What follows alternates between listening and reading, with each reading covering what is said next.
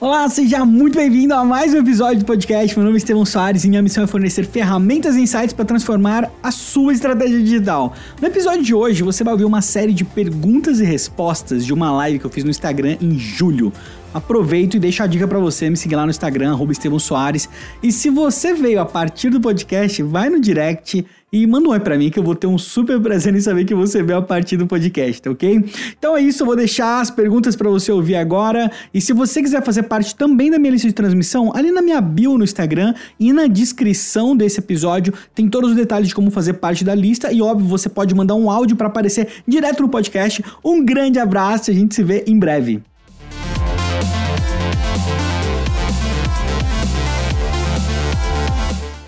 E aí, tudo bom? Começando mais uma live, eu vou responder as perguntas de quem tinha mandado antes, né? Se você quiser mandar perguntas, quiser participar, fica de olho que eu sempre tô fazendo as lives agora aqui no Instagram, beleza? Então vamos lá. Primeiro a pergunta do Thiago, ele falou assim: "O que dizer para um cliente que quer resultado para ontem no marketing digital, sendo que é um tijolo por dia?" Cara, essa analogia do um tijolo por dia, ela é muito verdadeira, mas mas você tem que tomar um certo cuidado. Porque assim, é, quando você está construindo, vamos pegar a, a, analogia toda do tijolo, quando você está construindo uma casa, até a casa ficar pronta, você vê o que, que é um banheiro, você vê o que, que é uma cozinha, você vê o que, que é uma área, você vai concretizando aquilo aos poucos. O problema do profissional de marketing digital que tem a visão só de longo prazo é que ele quer esperar a casa estar tá pronta para entregar para o cliente. Enquanto se o cliente ele tem participação na criação da planta da casa e ele vai vendo aquilo sendo realizado pouco a pouco, interferindo para fazer as correções necessárias com o conhecimento dele, isso é um ganha-ganha, entendeu? É bom para o profissional e é bom também para o cliente. Então, o que eu vou te sugerir é que você não foque, não pense que o cliente está errado, ele está certo, tá? Ele simplesmente quer ver o resultado do que você está fazendo pouco a pouco, ele quer fazer parte disso tudo. Tá? Então você vai construir junto com ele e tanto o seu planejamento, provavelmente o seu planejamento não está claro para ele. Ele não entendeu por que, que você precisa construir tijolo por tijolo para chegar aonde você quer chegar. Então você vai fazer isso junto com o cliente, tá? Construindo pouco a pouco. E, e assim, cara, isso é tão simples quanto acertar e alinhar o seu briefing para que já no briefing você gere a expectativa correta de que é você precisa caminhar um tempo com o cliente e posteriormente o seu relatório ele vai traçar esse caminho junto com o cliente. Por exemplo, você tem um planejamento de longo prazo. Beleza, mas o que, que você fez semana a semana? para chegar nesses seis meses, entendeu? Essa progressão precisa ficar claro. É, ganho de marca é resultado, mas peraí, qual que era a expectativa do cliente, o que, que você está entregando para ele. Então, por exemplo, o cliente, ninguém conhecia ele, de repente mil pessoas ouviram falar do cliente. Pô, é um ganho. Então, o caminho tem que ficar claro para o cliente, e mais do que tudo, cara, antes de qualquer coisa, esse caminho, esse projeto, ele tem que ficar alinhado com as expectativas do cliente. Senão, seria, isso seria o equivalente a você virar para um mestre de obras, um pedreiro, uma empresa, uma construtora, e falar assim: não, é, eu quero uma casa de dois quartos. Constrói o que você acha que é melhor, porque vocês são os especialistas. Profissional de marketing pensa assim: ah, eu sou o especialista. Então, ah, você quer vender? Deixa que eu falo. Deixa que eu falo para você como é que você deve vender. Não, pensa que se você tá construindo uma casa, tem nuances e tem preferências e tem gostos que não fazem sentido para todo mundo. A gente precisa respeitar essas individualidades, beleza? Falar oi pra galera que chegou aí. E aí, bom, Marisa tá aí. Uh, baixa memória, Vivi, tá aí também, Renato Bonário, aí, jovem amigo do SMXP, Anderson Wagner, Pati, e aí, pessoal, opa, apertei aqui duas vezes, sempre, eu sempre viro a câmera na hora de apertar aqui, a Luíse, queridíssima, e aí, como é que você tá? Bernardo, Dani Cabral, amiga, do SMXP também, Jeremias. Como é que tá essa África aí, jovem? Matheus Batista, Pericles, Marissoma, também do SMXP. E aí, oi, muito bom ver vocês. Tô respondendo tarde. A Fernanda, queridíssima também, que eu tive o prazer de conhecer pessoalmente, né, Fernanda? No, no LinkedIn. Muito bom te ver. Anderson Clayton também. Muito bom. Comecei respondendo umas perguntas e hum, depois vou colocar no YouTube. Eu coloquei a última live no YouTube, se vocês quiserem entrar lá. Estevão Social. Ai, por que não Estevão Soares? O que, que eu fiz quando fui registrar? meu usuário do YouTube. Enfim, tá lá, eu vou colocar essa também. E eu tô gravando a parte para colocar no podcast também a live. Então eu vou cortar as respostas e vou colocar uh, no podcast. Vai sair. Olha só que beleza, hein? Então quem quiser é, que eu responda as perguntas, manda aí que eu vou responder, tá? Uh, Luciana Oliveira tá aí também. Oi. E aí? Tami tá aí. Oi. Tudo bem? Legal, muito bem, muito bom ver vocês. Rodrigo Mota, deixa eu responder mais perguntas, responder mais perguntas aqui. Uh, olha só essa pergunta. Pergunta da Cristina. Fiz uma pós em marketing e estratégias digitais, mas quero e preciso, mas é preciso melhorar conhecimento. Como? Aplicando, aplicando. Se você fez uma pós uh, em marketing digital, existe uma chance muito, muito grande de você já ter um bom conhecimento na área suficiente para você aplicar o que você aprendeu.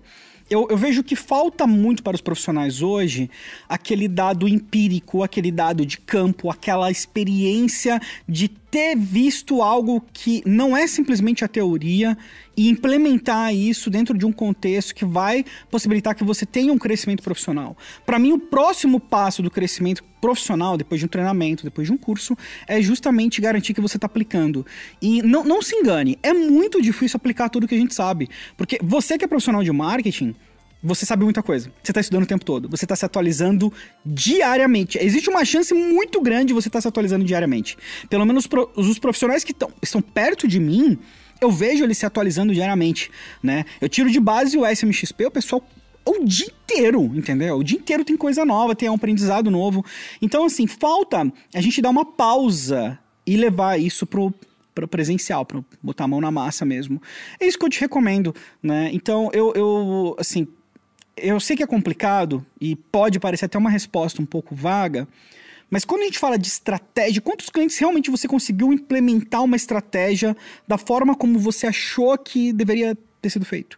E se não foi do jeito que você imaginou que deveria ter sido feito, o que, que você pode mudar para tornar o seu planejamento estratégico mais realista com o mercado? Porque hoje o mercado ele está muito doente de planejamento, né? O mercado de planejamento é, ele é, doente, porque assim, tá cheio de pessoas que têm uma visão de planejamento e acham que, que ele tem que implementar aquilo ali, ele segue uma regra e pronto. E eu vejo que isso dificilmente dá certo, né?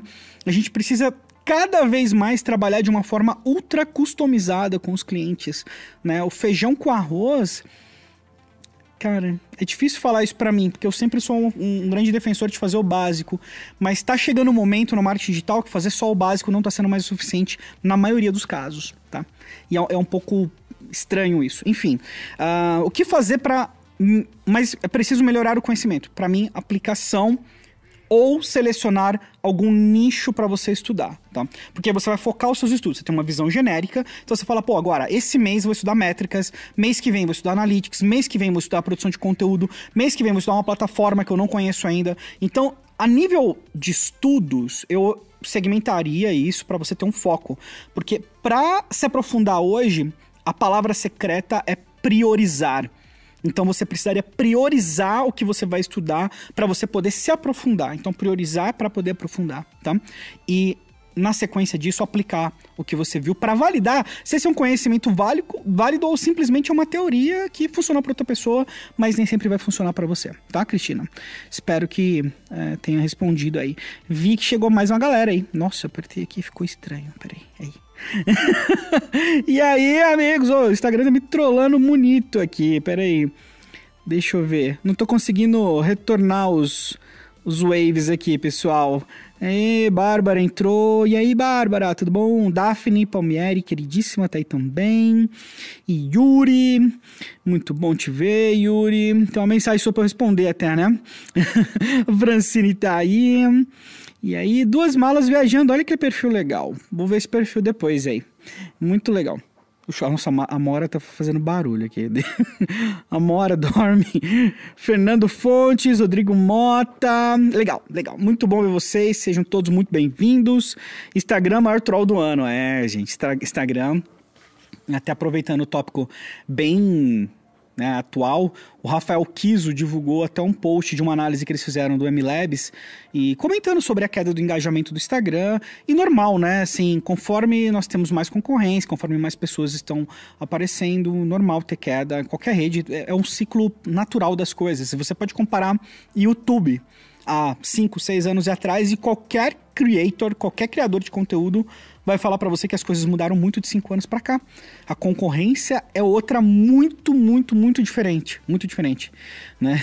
Live agora e tal, sim, vou fazer mais live, porque eu, eu gosto muito de lives, eu vou fazer mais lives.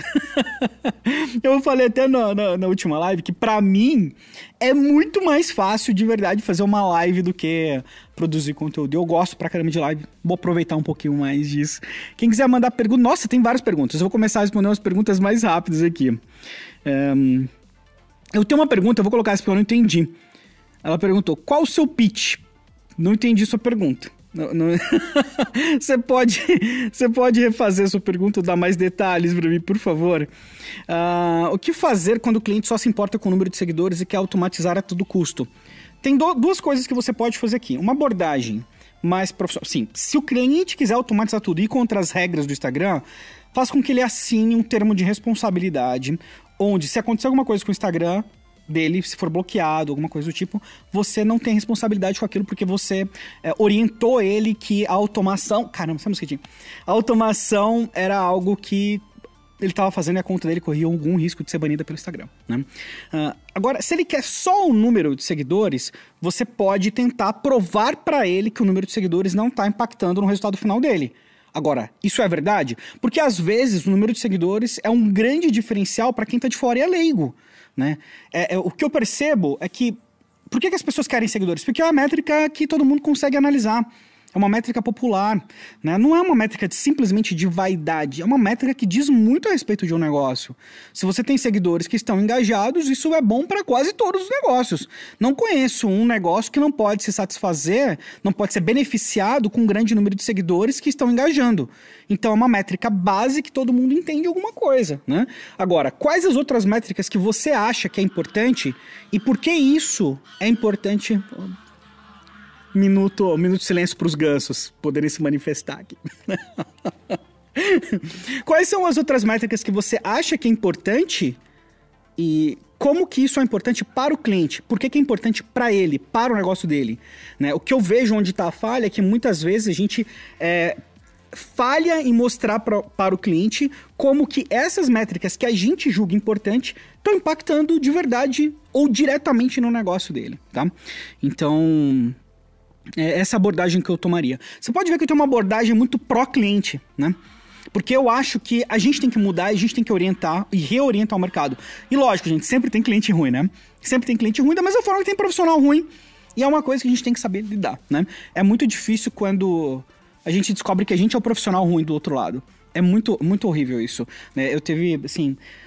Foram dois clientes que eu tive que um deles eu fiz um trabalho horroroso, me senti péssimo e era uma pessoa super legal, cliente super bacana, um projeto que poderia ter dado certo, mas porque eu quis tentar fazer tudo de uma vez eu não consegui.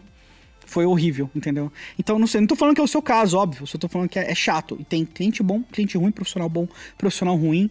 E lembrando, ninguém é o tempo todo nada. Nós estamos, né? Estar ruim ou ser, tipo, isso não é um estado permanente. A gente sempre pode melhorar e o cliente tem para onde mudar também, né? Tem que querer. Uh, deixa eu ver aqui que tem umas perguntas. Deixa eu ver aqui. E aí, pessoal? E aí, tudo bom? Muito bom ver vocês. Deixa eu ver aqui que eu tô. Tô me enrolando aqui. Fernanda perguntou aqui.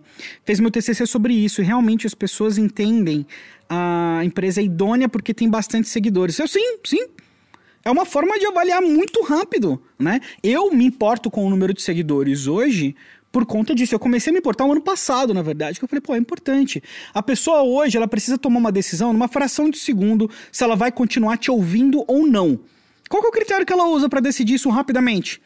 Então, primeiro você precisa capturar a atenção da pessoa e depois conquistar ela com relacionamento, depois mostrar que você tá ali para alguma coisa que vai beneficiar ela de alguma forma. Enfim, eu acho que é um passo importante, tá? Uh, estou me sentindo parado, não sou o único digital que mora na roça. Viva os gansos, sim. Deixa eu ver se os perus. Os perus estão dormindo já. Se assovia, eles assoviam de volta. eu postei até um vídeo outro dia, meu, os perus, tipo, tem um peruzinho especial que você dá comida na mão dele, assim, é, é o máximo, ele vem e come o milho. Ah, deixa eu ver. É aquela coisa do restaurante vazio, ninguém entra. Sim, sim, ótima analogia, Fernanda. Perfeito, perfeito. Excelente analogia aí. É, é bem isso. É importante, pessoal. Agora, é o mais importante quando você falha em mostrar que as outras métricas são mais importantes para o cliente. É o que ele está vendo, né? Um, boa tarde, tem como aumentar esses seguidores de forma significativa sem precisar automatizar? Sim, sim. Produzindo conteúdo de qualidade, entregando o que o seu público quer ouvir de você, né? Aprofundando o relacionamento e usando uh, anúncio, tá? Você provavelmente vai ter que pagar. É muito difícil trabalhar só com orgânico hoje. Essa época de trabalhar só com orgânico, eu não recomendo. Eu não recomendo. E eu não acho que é justo também. Se você está tendo um retorno financeiro de algo, você deveria contribuir, contribuir, contribuir para aquele ecossistema, entendeu? Então, que ecossistema que é esse que você entra, você ganha dinheiro, mas você não tem que dar nada para ninguém? Para mim, isso é um desequilíbrio.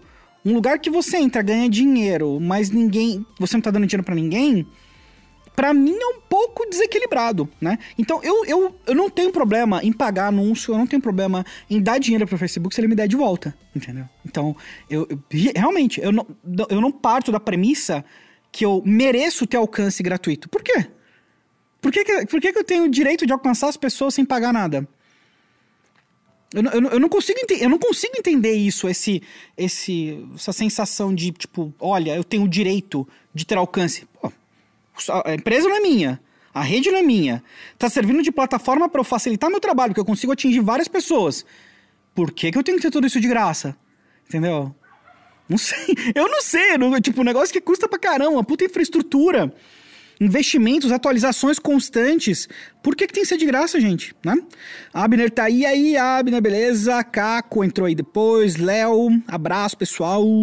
Deixa eu ver, nossos amigos da Memento Web. A mudança foi absurda na procura depois que passei dos 10k.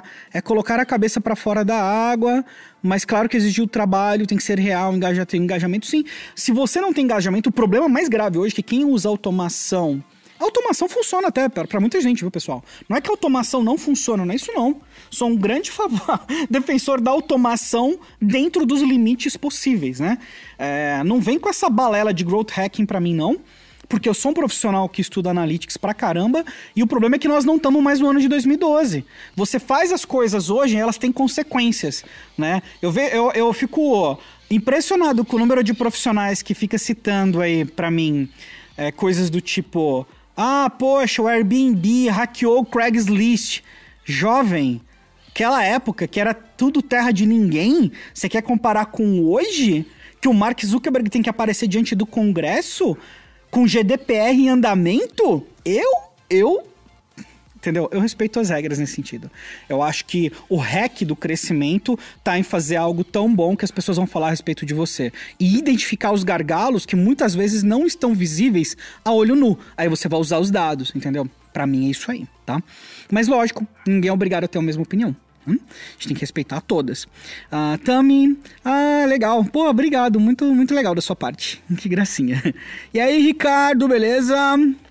Muito bom, Silmara Pires. Muito prazer, Silmara. Muito bom te ver aqui. Léo falou aqui, Estevão, qual tipo de conteúdo recomendaria para uma podóloga?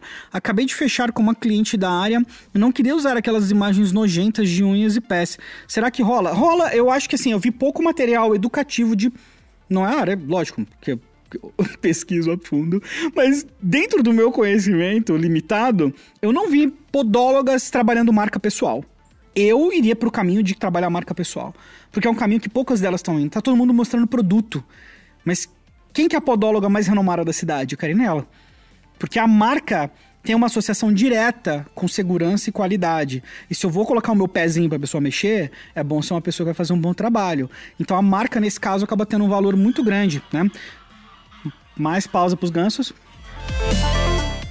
Perus, tudo, todo mundo gritando, ok.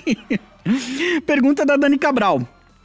Um, Vamos voltar com a história da janela de atribuição de conversões. Qual a escolha ideal para deixar a ferramenta de anúncios cortou? Mas é, eu entendi sua pergunta, Dani. Você quer saber qual a melhor janela de atribuição para você trabalhar?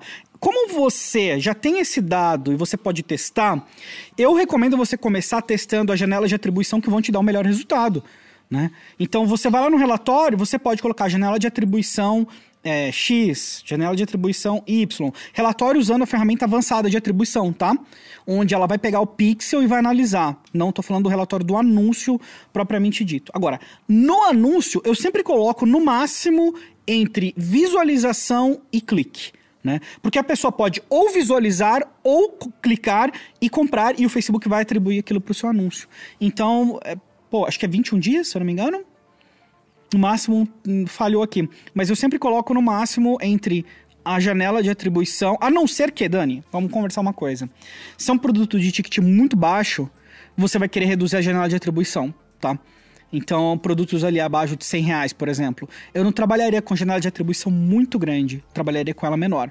Mas, de qualquer forma, né, alinhar a janela de atribuição de acordo com o ticket no anúncio né, para ele ser otimizado de forma apropriada. Porque veja bem, se você coloca uma janela de atribuição alta, mas sua campanha tem uma duração curta, então aí você vai perder as atribuições, você vai perder as atribuições de conversão, entendeu? Então para usar uma atribuição de 21 dias, minha campanha tem que ter pelo menos 40 no meu modo de ver. Sabe? Então, às vezes, você tem que alinhar isso com a sua campanha. Se você vai rodar a campanha uma semana, e você coloca uma janela de atribuição alta, você não vai receber as atribuições, às vezes, que você poderia receber é, desses anúncios, tá?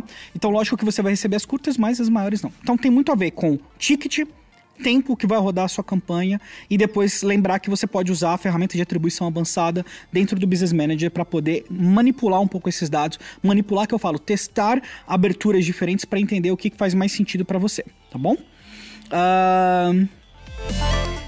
E aí, deixa eu ver quem mais tá aqui, deixa eu ver, dando dicas, aquele esquema. Estevão, olha minha pergunta acima. Ai, deixa eu ver se eu, se eu consigo aqui. Eu passei sua pergunta, Silmara. Deixa eu ver aqui. Eu acho que eu passei muito. Ou então tá nas perguntas e eu não cheguei lá ainda. Eu vou descer, acho que tá nas perguntas aqui, deixa eu dar uma olhadinha. Silmara. Opa. Virei aqui, desculpa. Uh, deixa eu ver se tá aqui, Silmara. Eu já vou direto na sua pergunta. Deixa eu ver. Não, não achei. Você pode mandar no sticker de perguntas para mim? Que aí eu, eu, eu acho aqui facinho, tá? Um... Deixa eu ver aqui que pergunta que eu vou pegar. Vamos lá. É mais uma pergunta. A Cristina falou: O que fazer quando a empresa exige leads e não está disposta a investir dinheiro no planejamento estratégico?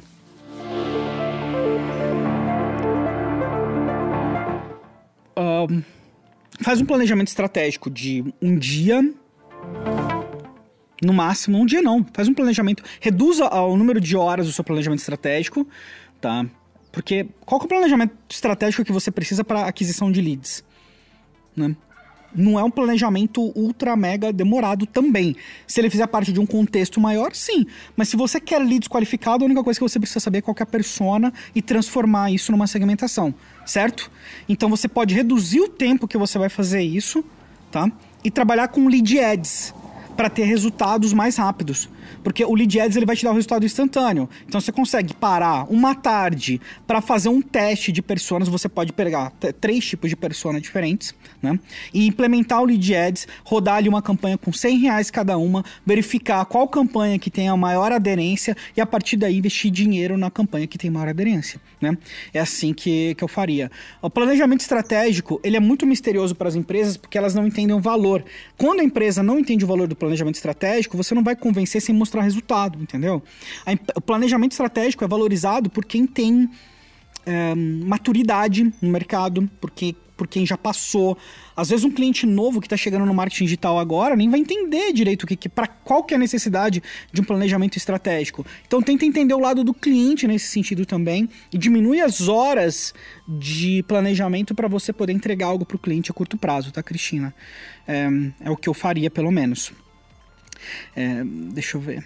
Você não convence ninguém que o seu trabalho é bom, sabe? É, eu, assim, antes, né? Tipo, olha, preciso de planejamento estratégico. Se a pessoa não está aceitando os argumentos, é... Eu tinha uma visão mais dura, mas eu perdi muito cliente por conta disso, dessa visão muito rigorosa de, pô, se você não quer fazer do meu jeito, então não quero te atender. Se você não vai fazer assim, então não funciona. Eu, eu perdi muito cliente, eu já vi muita gente perdendo cliente por conta disso. Eu vi muitas pessoas, muitos bons profissionais dando esse conselho. Deixa eu virar aqui que o sol começou a bater aqui agora, peraí. Um, dando esse conselho de você. Peraí, gente, deixa eu passar um paninho aqui na câmera. Acho que. Dando esse conselho de você demitir o cliente, etc. E no final das contas, eu acho que o cliente ele precisa entender o valor. Né? É o nosso trabalho mostrar isso para ele. É, enfim. Uh, não sei se respondeu, espero que tenha respondido. Marketing digital hoje se faz com um profissional só? Depende, depende, pode ser. Pode ser, depende do escopo, né? É, o tamanho do trabalho está diretamente relacionado com o seu escopo. Qual que é o escopo de trabalho para você hoje? Né? O que, que você precisa? Se você precisa fazer tudo, sei lá, né? Complicado. É, um profissional só pode fazer conteúdo, monitoramento, anúncio, gestão de leads. Um profissional pode. Agora, o tempo que você vai gastar com isso, a precisão que você vai fazer o seu trabalho, o carinho, o polimento que você vai dar, a velocidade que você vai corrigir os erros. São muitos fatores, mas definitivamente dá para uma pessoa só fazer. Dá. Esse perfil um pouco mais generalista, no entanto, que era muito comum no começo do marketing digital no Brasil, especialmente ali 2011, 2012, 2011 não, 2010, 2011. Hoje ele está bem mais em falta. Normalmente é mais comum você encontrar pessoas especializadas em inbound, em performance, copy e, e por aí vai. Mas eu, eu acredito que eu... quem trabalha com consultoria precisa ter um perfil mais generalista, né? Por exemplo, cara, é, tá aí outro nicho ensinar as pessoas a estudarem marketing, não só marketing. Eu sou um que gostaria. Não, sim, sim, sim.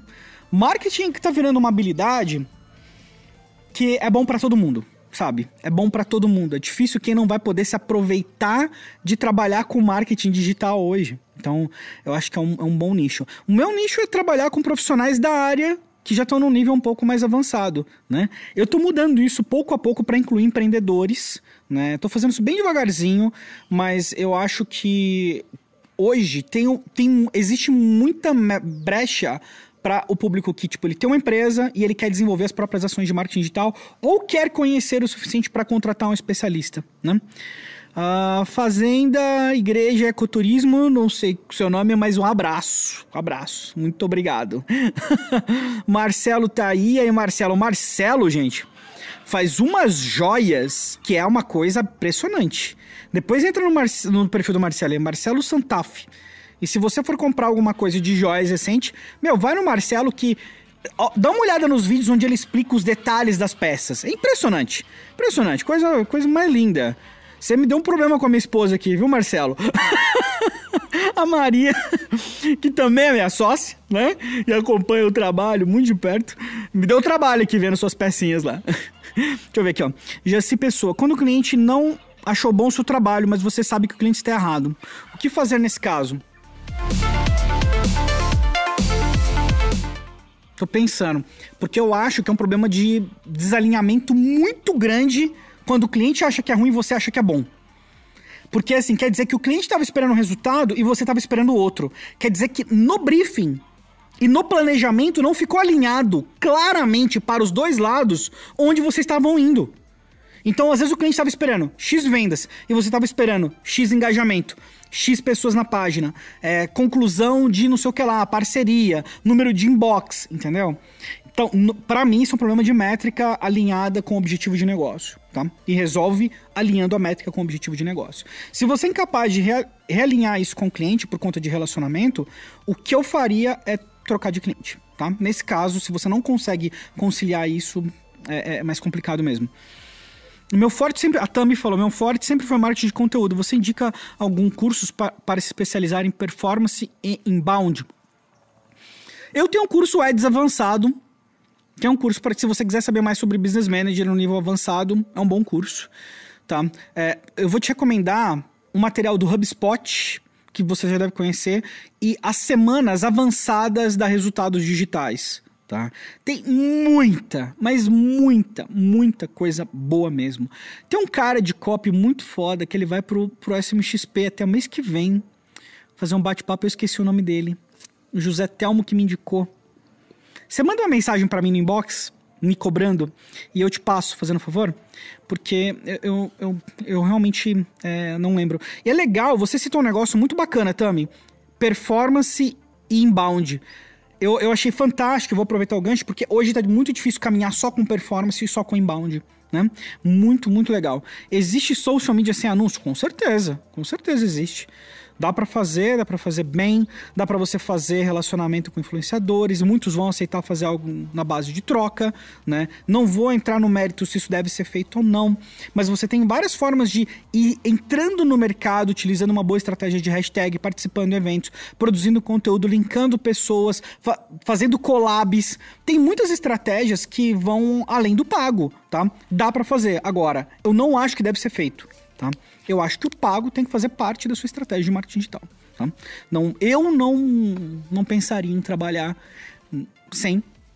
E acho que esse é um erro que acho que qualquer profissional de performance vai falar para você. Qualquer profissional de performance que trabalha mais um tempo no mercado, mais de um tempo, tipo, sei lá, uns 5, 6 anos, vai virar pelo menos, vai falar para você assim: Poxa, meu erro foi não ter investido mais. É, quase todo mundo fala isso e eu, eu falo, sim, com maior dor no coração meu principal erro foi não ter investido mais. Uh, quando o possível cliente dá uma levantada de mão com interesse em seu serviço, qual o primeiro passo a fazer? Uh, relacionamento, mostrar para ele se o seu serviço tem um match com o que ele está procurando. Mas o primeiro passo é entender o que ele espera de resultado e você analisa se você, com o seu conhecimento, é capaz de fazer com que ele chegue no resultado dele mais rápido do que ele mesmo vai fazer. Né? Porque você tem um benefício do tempo e isso é muito atraente para começar uma conversa, para começar um diálogo, enfim, né? Às vezes, bom, tem, tem, vários cenários diferentes, a gente, a gente entra em estilos de compra, às vezes você está falando de B2B, B2B é um pouco diferente, porque você tem desenvolver um relacionamento um pouco mais a longo prazo, só que você tem benefícios de LTV maiores também. Primeiro passo, resumindo, deixando bem direto, entender qual é a necessidade do cliente, como é que você pode fazer ele alcançar esse objetivo mais rápido. Um, o Yuri falou alinhar expectativas. É, é que para alinhar a expectativa, você precisa saber primeiro o que a pessoa quer. Né? A expectativa, para mim, é uma etapa que vem depois de entender o que a pessoa quer. Né? E como você pode ver nas perguntas que eu recebi hoje aqui, é um erro muito comum.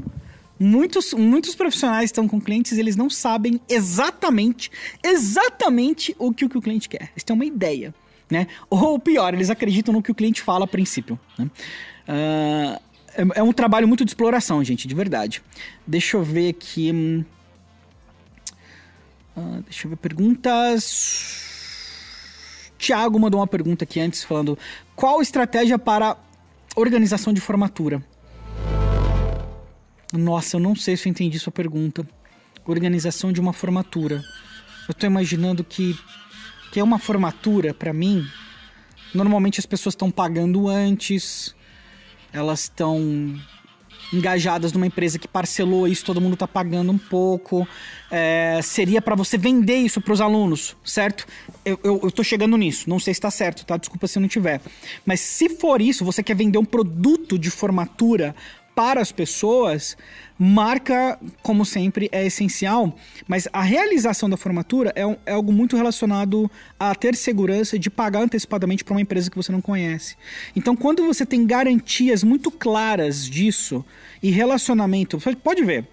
É, empresas de formatura, eles pegam os líderes da sala e dão brindes, dão presentes, dão um monte de coisa para garantir que essas pessoas vão ficar com eles e vai ter uma entrega interessante. Mas quando você consegue convencer a cidade inteira que você é o caminho principal para chegar numa formatura que vai ser segura, que vai ser entregue, mostrando as realizações que aconteceram antes, mostrando o processo de outras formaturas, é, produção básica de conteúdo inbound, trabalhar com influenciadores dentro da faculdade. Acho que é o, é o caminho mais rápido, tá? Um, deixa eu ver aqui que tem mais perguntas. Deixa eu ver aqui. Devemos baixar. Ah, peraí, que eu não coloquei na tela. Uh, devemos baixar o preço para conquistar o cliente que não quer investir ou não baixa nunca? Não, eu acho que você tem que baixar se você não tem cliente, tá? É por isso que eu, a minha premissa é: você começa com preço Enquanto a sua agenda não estiver lotada, seu preço não foi validado. Entendeu? A não ser que você esteja trabalhando com um nicho, com um produto altamente personalizado, que é uma exceção nesse caso, uh, você vai querer realmente trabalhar com um preço que é agressivo, minha, minha forma de ver, tá? Para lotar a sua agenda. Você pode entrar no mercado hoje com posicionamento premium? Pode. O problema é que o posicionamento premium exige uma validação social muito grande. E quem está começando não tem uma validação social muito grande. Então, é, uma, é um posicionamento estratégico válido? Super. Mas muito mais difícil. Muito mais difícil. E é um erro que eu cometi. Porque eu queria, tipo, tudo com ultra qualidade. Então, eu, eu dava todo um aspecto, assim, tipo, de falar, pô, tem uma empresa grande, só usava terno, aquela coisa toda. Erro gigantesco eu cometi. É um erro gigantesco. Né? Hoje eu trabalho com preços diferentes, tiers diferentes, e quando o cliente não quer pagar, o que eu reduzo é o escopo. Né? Se eu quero muito fechar, reduzo o escopo. Então, ao invés de trabalhar 10 horas, vou trabalhar uma hora, mas vou ganhar metade. Você percebe? Então, vou trabalhar 10 vezes menos, mas vou ganhar metade do que eu ia ganhar antes. Fiz um bom negócio. Estou ganhando 5 vezes mais. Entendeu? Então, eu acredito assim: é, não existe nunca em estratégia de mercado. Eu não sei se. Eu, eu não. Pelo menos na minha visão de hoje, 2019, eu não, não consigo pensar no nunca. Tá? Eu posso fazer qualquer coisa, porque se o mercado não for de acordo com o que eu tô pensando, ele vai me destruir, né? Ele vai acabar comigo. O mercado não tem emoção, né? Então, é, é, é, é, a gente precisa se equilibrar nesse caso. Eu tenho minhas ideias, eu tenho algumas coisas que eu penso que eu acho que são válidas, mas se ninguém está comprando a minha ideia, quer dizer que eu não sou tão importante para o mercado quanto eu acho que eu sou. Então eu tenho que ser capaz de mudar. Tá? Mudar é algo essencial. Muito difícil ficar no mercado sem alterar consideravelmente o que a gente faz, a forma, preço, venda, posicionamento, tudo, tá? É, às vezes nem a Tami falou que às vezes nenhum cliente sabe o que quer. Verdade, muito verdade. E é nosso trabalho mostrar isso para ele também, né? Uh, então, o Anderson falou que, Estevam, um cliente meu pediu relatório básico. Como posso entregar um relatório sem nenhum serviço externo? MLabs, etc? Sim, MLabs, reportei. Reportei, eu acho que é bem interessante para você mandar um relatório. Se tem o, o Hootsuite, a ferramenta de relatórios dele é muito legal também. O Buffer tá test, começou a testar agora o Analyze deles, que é uma boa ferramenta de relatório. O, enfim, pega uma ferramenta dessa de relatório e manda automatiza, automático no e-mail dele. Não, não, não estresse. Entendeu? Uh, minha velha pergunta: qual a melhor forma de apresentar resultados para o cliente? Você sempre vai colocar primeiro os resultados que o cliente quer ver e depois o que você acha que é importante para ele, tá? É, eu vejo assim, as pessoas usam muito maqui relatório maquiado, sabe? É, é muito e, isso de agência pequena, agência gigantesca, tá? Eu, eu, tenho um caso que me marcou demais, de uma agência muito grande, né? Muito grande, que eu tava fazendo um trabalho de inteligência para Wine na época. Eu tive acesso a um relatório de uma outra empresa, uma outra marca, totalmente diferente, tá? E o relatório estava elogiando muito o aumento do tráfego no site, mas quando você olhava fundo no Analytics, aquele tráfego era simplesmente porque eles tinham colocado vaga de emprego. Então não era interesse na marca simplesmente, era a gente procurando emprego, né? Então isso é complicado. Então, resumindo a sua pergunta, qual é a melhor forma? Primeiro as métricas que fazem sentido para o cliente e como aquilo impacta diretamente no negócio dele. Posteriormente as métricas que você acha que são importantes que ele tome conhecimento e o relatório, ele tem que ser um lugar onde o cliente entende o quanto ele está progredindo e aonde ele andou até agora. Se é um relatório de primeiro mês, beleza. O segundo mês tem que mostrar, beleza, a gente estava no zero, nós estamos aqui agora. E para onde você está indo? Nosso plano é chegar em tal lugar, nós estamos caminhando para tal lugar, o que a gente aprendeu. E aí tem muitas nuances, porque tem vários tipos de relatório, né? Tem relatório de tudo quanto é coisa. Então, essa, essa é uma visão assim muito global de apresentação de relatório, tá? Um, deixa eu ver aqui. Eduardo. E aí, Eduardo?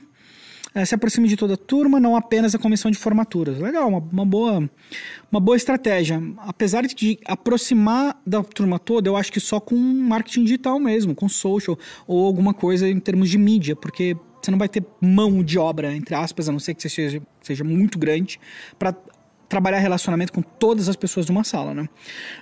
Um, deixa eu ver. Caso eu queira fazer na mão, qual seria o caminho a fim de ver os dois lados da moeda? você pode fazer um relatório na mão em, sei lá, cara, duas horas? Um relatório simples, o lance é que você vai precisar criar um template a primeira vez pa para esse cliente, com as métricas que são interessantes para ele. Então, customiza para o cliente a primeira vez e todo mês você vai lá e atualiza. Então, monta um template para o cliente e vai atualizando em cima disso. Tá? Eu, eu faria esse caminho utilizando as dicas que eu dei anteriormente agora também. A Jaci Pessoa falou aqui, ou Jaci Pessoa, não sei. Ah, na minha cidade tem muitas, muitas empresas grandes, porém os gestores não acreditam em marketing digital. Eu eu acho que essa é uma, uma afirmação muito genérica, tá? E, e não é verdadeira, tá? Tô...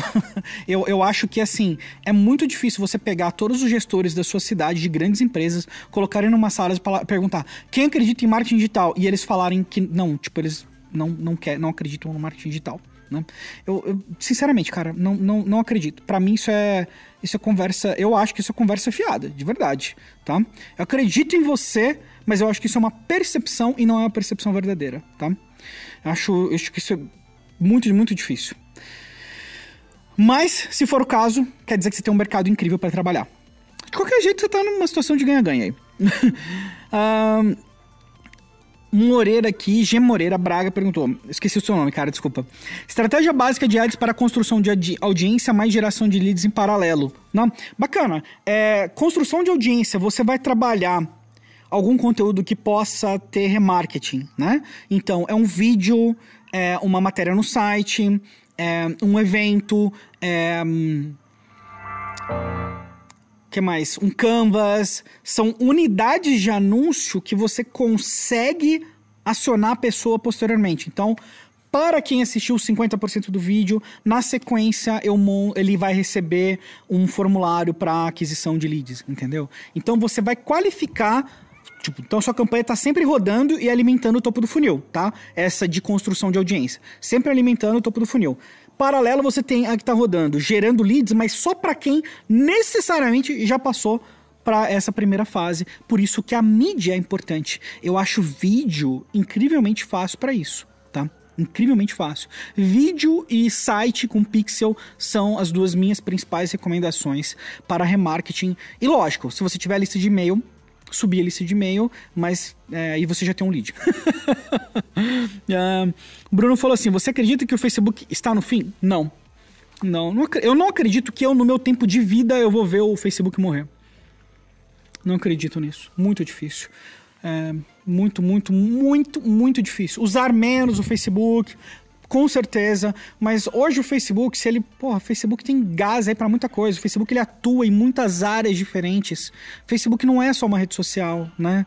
Então, para falar que o Facebook vai morrer, a gente tem que falar que Facebook, Instagram, WhatsApp, Messenger, toda a infraestrutura que eles criaram até agora de realidade virtual, programação, tudo, inteligência artificial, tudo isso vai morrer. Muito difícil, muito, muito difícil. Não não vejo como isso pode ser possível. Não, né? não, não vejo. Aliás, a única possibilidade que eu vejo, que eu passei a aceitar um tempo atrás, é um cenário político. Tá? É um cenário político onde o Facebook pode ser desmembrado por conta de um cenário político. Então, esse cenário é um cenário que eu acho ele que beira o impossível, mas não é totalmente impossível. Tá? Então é, é, a única situação que eu, que eu colocaria. Tá? Uh, deixa eu ver, tem mais perguntas aqui. Como ajudar o cliente a profissionalizar os stories? Eu acho que se você colocar alguns aplicativos que ele consiga usar com muita facilidade, pode ajudar ele. Fala assim: ó, nós vamos usar isso aqui agora, né? Então Pô, faz o teste aí. Tem o Mojo, né? Tem o Canva, que é bem tranquilo para todo mundo usar. Tem o Spark da Adobe. Então, eu acho que se você der a ferramenta na mão dele e ele ajudar a ver, tem do, do, duas coisas. Ou ele vai começar a produzir uma, de uma forma mais cuidadosa, ou ele vai valorizar o seu trabalho de produzir isso por ele de uma forma mais cuidadosa, tá? Uh, acho que é isso. Uh, outra pergunta da Fernanda: como cobrar o cliente sem ser por quantidade de post? Você pode cobrar por tempo, por objetivo, né? Não precisa ser necessariamente por quantidade de post. Você pode cobrar por performance, você pode cobrar por quantidade de leads, você pode cobrar por horário de trabalho, você pode cobrar lá, por número de vendas, por número de contatos, um, por número de marca crescimento, tem por, por engajamento eu acho pouco provável, mas eu eu acho que por quantidade de post não. Inclusive, você tem que ser capaz de ter habilidade de alterar a quantidade de posts. Porque eu vejo muitas empresas que ficam presas ali no. Empresas que ficam presas no cinco posts por semana. E não tem demanda para isso. Ela deveria estar tá fazendo dois posts na semana, investindo os esforços dela em anúncio, em engajamento, em produzir um outro tipo de conteúdo, né? Então, algumas. Na, na minha forma de ver isso aí. Um, Algumas empresas não acreditam em marketing digital. Não, sim, sim. Tem empresa que não acredita em marketing digital. Eu não conheço nenhuma. Eu não conheço nenhuma empresa que não acredita em marketing digital. Nunca vi. Nunca vi. Eu vi empresas que têm dificuldade de usar, que acham complicado, mas que não acreditam que o marketing digital possa trazer resultado. Eu nunca vi. Tá? Então pode ser que existe, com certeza, em algum lugar existe, mas não é algo que eu encontro no dia a dia ou que eu já encontrei na minha vida. Né? Todas as pessoas tipo, entendem o potencial, mas podem ter restrição com relação ao uso, né, a entrar de cabeça, a se transformar em um negócio, um social business propriamente dito, mas não acreditar no marketing digital, nunca vi. Uh, a Paula Tebet, queridíssima, deu umas dicas aqui muito legais, ó, de aplicativo Typorama, o Word Swag e o InShot. O InShot para vídeo é fantástico, pessoal. E assim, quem trabalha especialmente com produção de conteúdo, com agência e tal, acostume-se a pagar os aplicativos. Eu vejo que o pessoal muitas vezes acha ruim de pagar aplicativo. Não acha ruim de pagar aplicativo, não. Agiliza muito, sabe? É, é, é, uma, é uma boa prática pagar pelos aplicativos, tá? Nossa, eu tô sem ideia de quanto tempo eu tô na live. Às vezes corta no meio aí, porque eu me perdi completamente no horário. Uh, deixa eu ver aqui.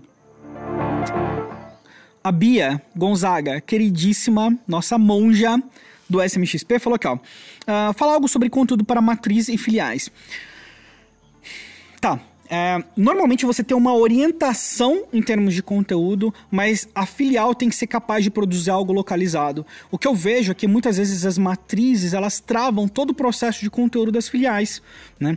Eu fui dar palestra numa convenção de uma empresa de seguros e a empresa do lado que estava me contratando, a matriz, eles falaram, pô, pessoal, tá tendo dificuldade. Mas se conversar com os, os franqueados, eles falam, pô, mas eles mandam um negócio quadrado para mim que não serve para o meu dia a dia, não faz sentido para o meu negócio.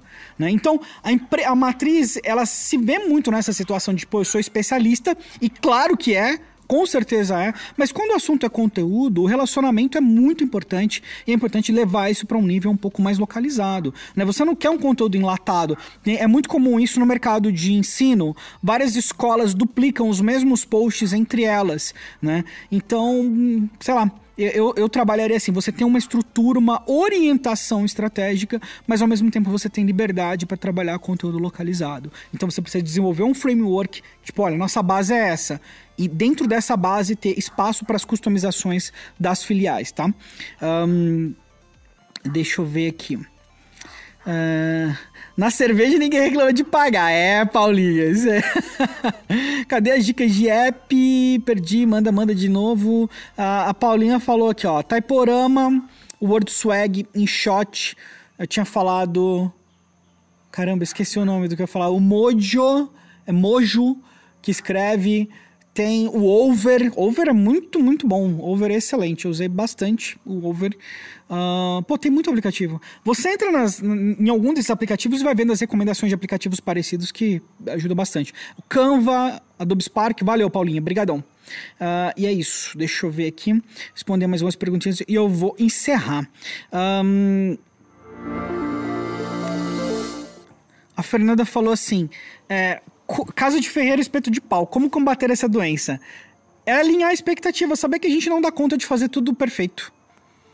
É, é isso. A gente precisa. O maior, nosso maior problema com o tempo é que a gente tem expectativa de que o tempo rende mais do que a gente realmente faz ele render. Né? Tem algumas atividades que demoram horas, horas e horas e horas. E muitas vezes a gente pensa naquela atividade como se fosse algo simples. Né? Então, por exemplo, você vai fazer um anúncio. Por que você entra, clica em dois, três botões e consegue fazer um anúncio? A nossa percepção é tipo, a ah, meia hora eu começo a fazer um anúncio. Quando na verdade é um trabalho de três, quatro horas. Entendeu?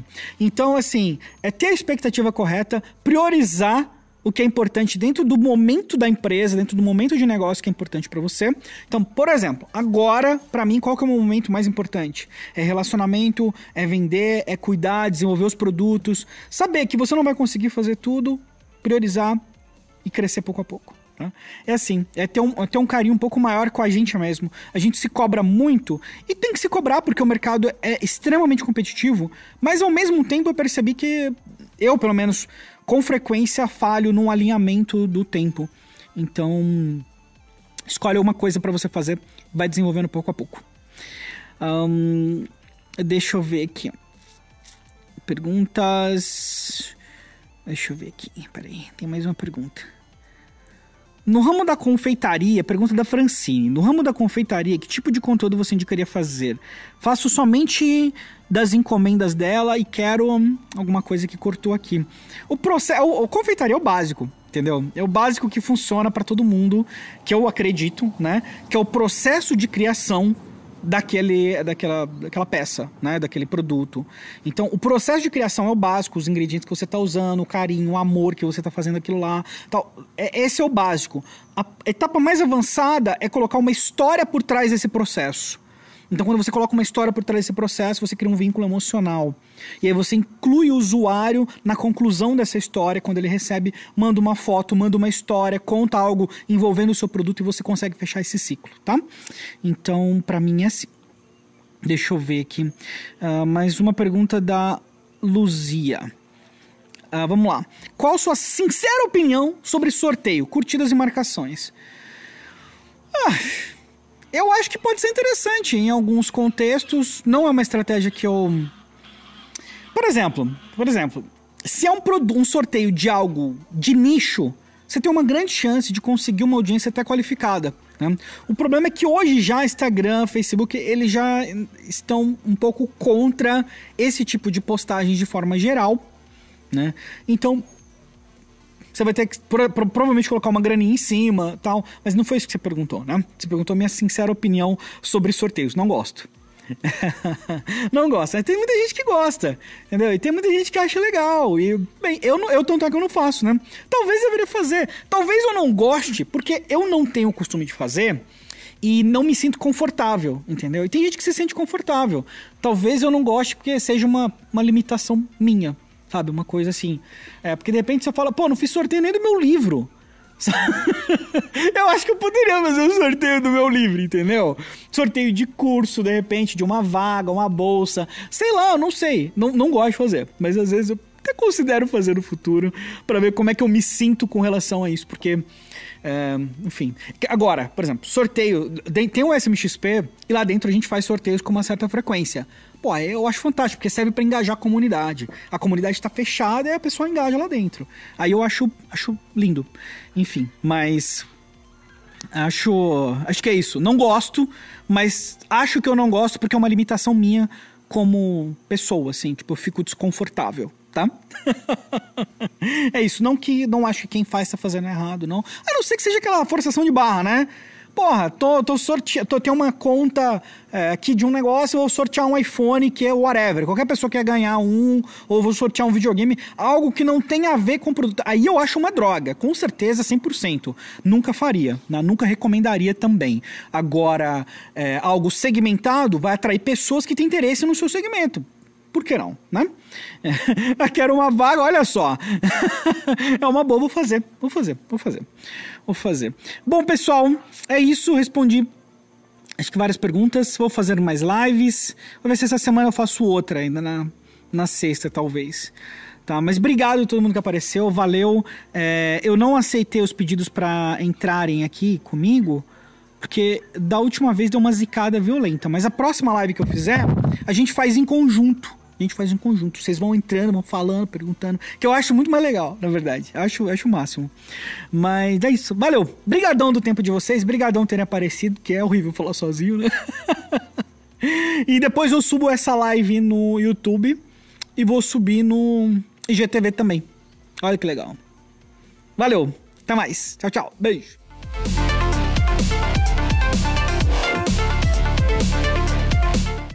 Então é isso, foi um super prazer ter você por aqui. Muito obrigado do seu tempo e óbvio, me segue lá no Instagram porque uma hora dessas vai ter uma live e vai ser um prazer ter você por lá também. Um grande abraço e até amanhã.